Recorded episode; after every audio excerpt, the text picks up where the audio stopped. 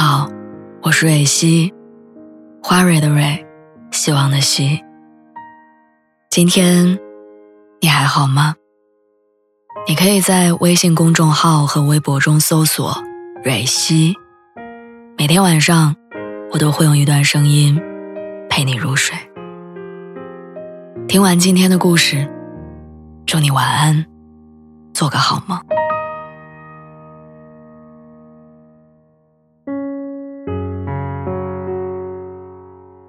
和他谈恋爱之前，他说：“你性格真特别，和别的女生都不一样。”后来分手的时候，他说：“你脾气太差了，我受不了。”刚恋爱的时候，我不喜欢吃香菜，他会特意提醒服务员说不要放香菜。我爱吃辣，他即使红着脸、满头大汗，也会陪我去吃一顿很辣的火锅。可是后来到分手的时候，他说。吃不到一块的人是生活不到一起的。最甜蜜的时候，他说：“宝贝，你什么都不要担心，有我呢，天塌下来我扛着。”分手的时候，他说：“你太粘人了，一点都不独立，我不喜欢。”我一度怀疑是因为我变了，他才不爱了，但其实是他先不爱了，才觉得我什么都不对了。朋友家养了一只很贵品种的猫，每次我去他家的时候，那只猫总是在我身上蹭来蹭去，想要让我摸摸它、逗逗它。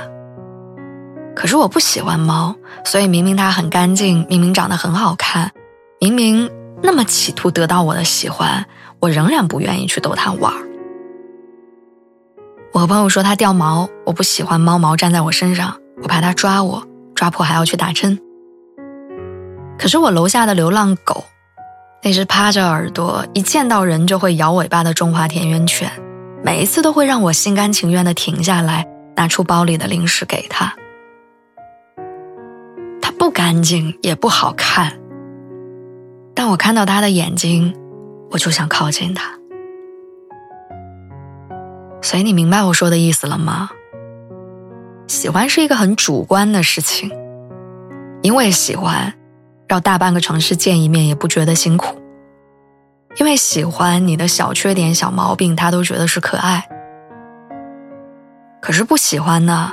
不喜欢就是，即便你站在人群里闪闪发光，他也能做到视而不见。爱最大的魅力在于，它能让人放下身段，改变原则，不计得失。可不爱就是锱铢必较，寸土不让。总有人锲而不舍地追问说：“你为什么不再爱我？是我哪里做的不好吗？我可以改。”可是你知道吗？一个人离开你的时候，最好不要问原因，因为你能想到的所有理由都是对的。